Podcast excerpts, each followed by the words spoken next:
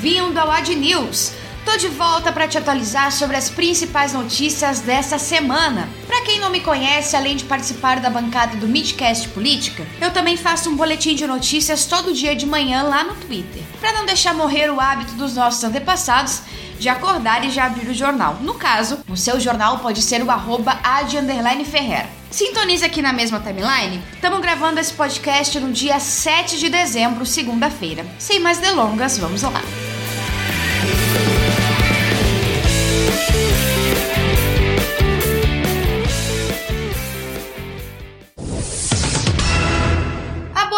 Vai passando e quando a gente vê já foi. E essa semana não foi a passada dos bois bombeiros, mas os bois guardiões dos infernos. E por inferno, eu digo Ministério do Meio Ambiente. O governo retirou o IP da lista internacional de proteção de espécies ameaçadas. Na semana passada, eu contei aqui no Ad News que o Brasil já tinha afrouxado o processo de exportação da madeira de IP, que é uma das madeiras mais cobiçadas no mercado internacional. Pois bem, vamos facilitar um pouquinho mais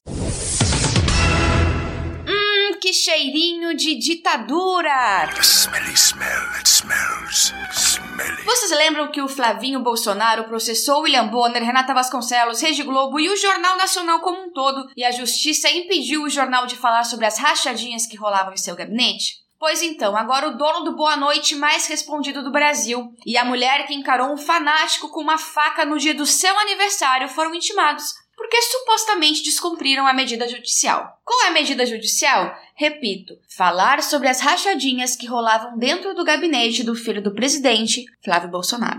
The smelly smell that smells smelly. E lá vem o Super Papai.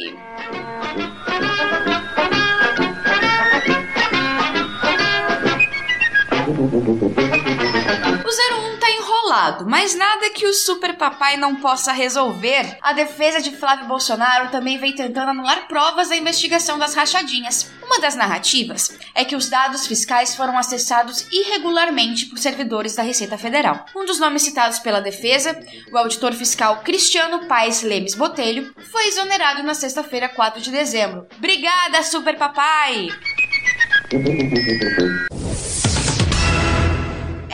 estreia do 04 no esquema de papai. Jair Renan foi inicializado na arte do bolsonarismo de apontar corrupção dos outros e fazer igual, pois a revista Veja fez uma matéria no final de novembro sobre a empresa que Renan criou, a Bolsonaro Júnior Eventos e Mídia. E papai já ajudou o filhinho mais novo com alguns contatos políticos para ele conseguir jobs. Essa semana, então, o deputado Ivan Valente, do PSOL de São Paulo, entrou com representação na PGR para que se investigue eventual crime de tráfico de influência e lavagem de dinheiro.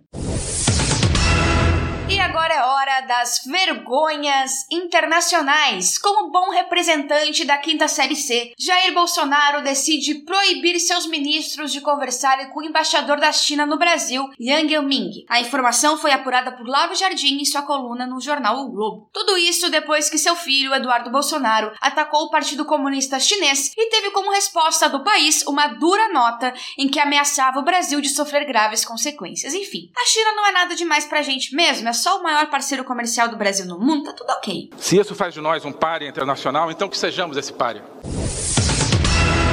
De um lunático para o outro. O Laranjão do Norte, Donald Trump, resolveu pressionar o governador da Georgia, o republicano Brian Kemp, para que ele convencesse os legisladores estaduais a anularem a vitória de Joe Biden no estado. Esse merece uma versão bilíngue do bordão.